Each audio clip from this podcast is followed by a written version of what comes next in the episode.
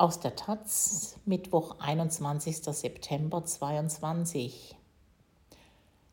Aus der Rubrik Bildung.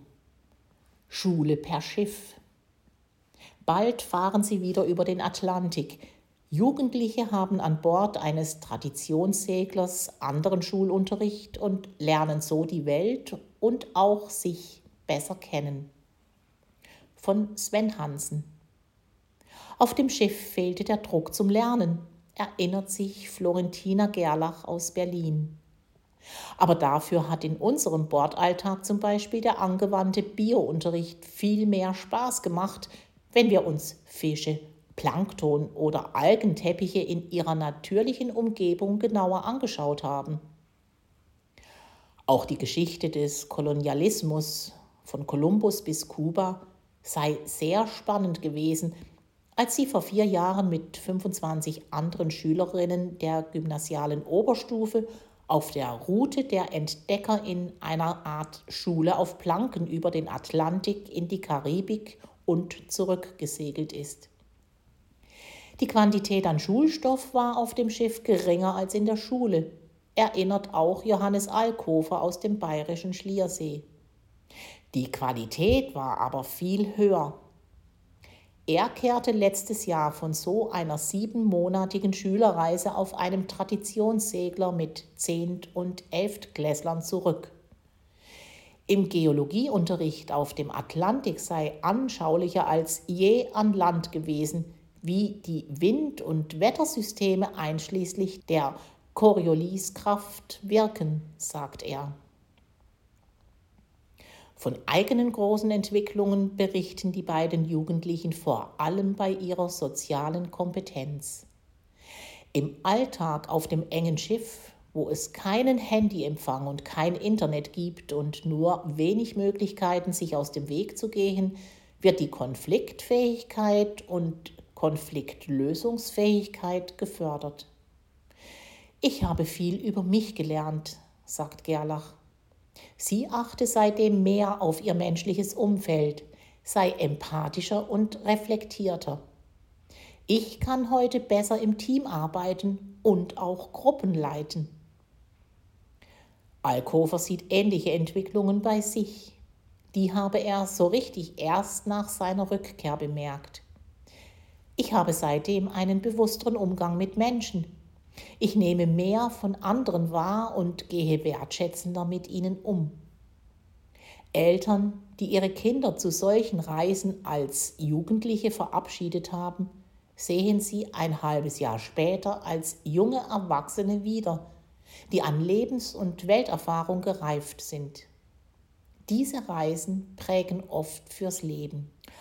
Auch in diesem Oktober fahren die drei deutschen Bildungsorganisationen High School, High Seas, Ocean College, Klassenzimmer unter Segeln, wieder mit je einem gecharterten Traditionssegler zu solchen Lernreisen über den Atlantik und zurück.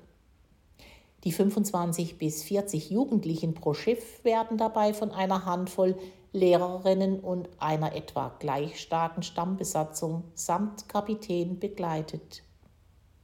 Die Schiffe sind traditionelle Zwei- oder Dreimastschoner, 40 bis 70 Meter lang, für Jugendreisen umgebaut und haben schon viele Atlantiküberquerungen und Karibikaufenthalte hinter sich.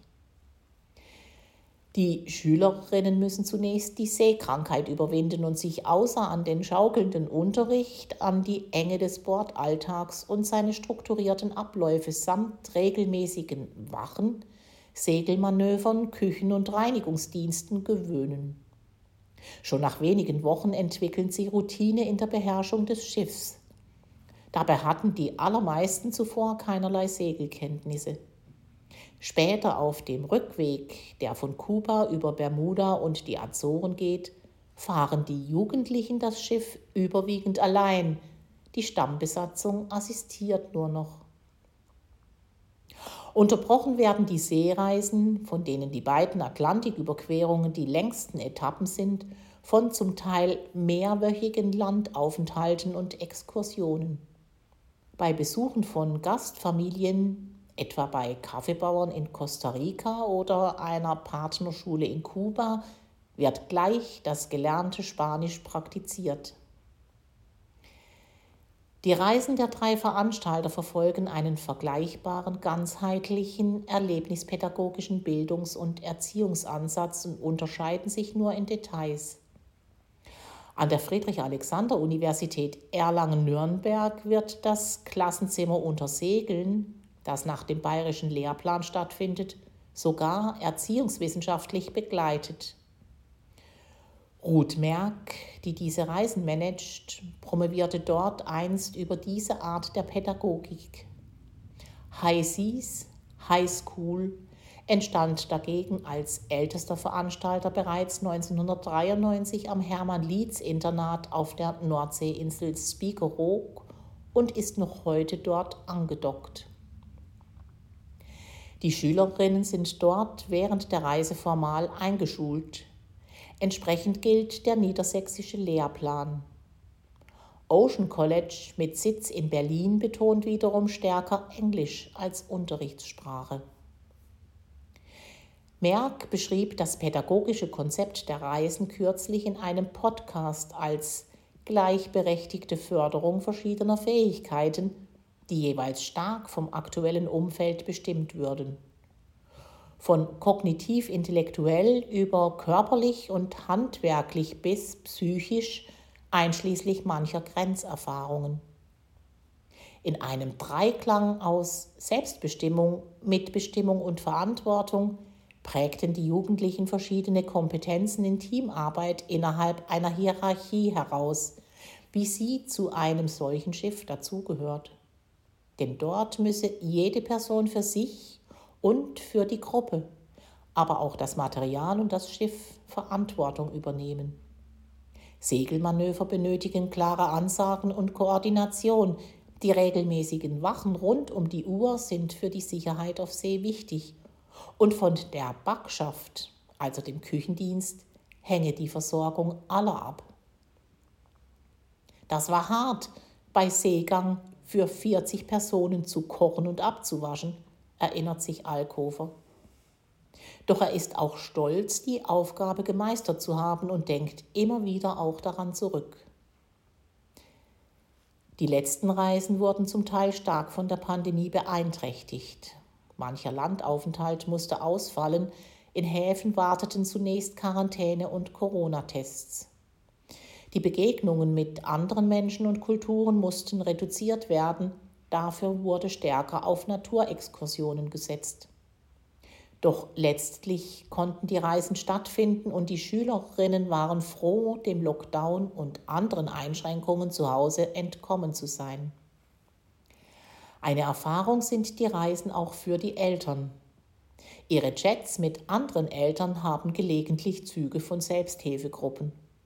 Für manche, die ihr Kind erstmals für lange Zeit nicht sehen und überwiegend Infos aus den Schiffsblogs bekommen, ist es schwer zu ertragen, wenn sie von anderen Eltern erfahren, dass der geliebte Nachwuchs in einem Hafen zwar das Handy nutzen konnte, sie zu Hause aber nicht gleich angerufen wurden.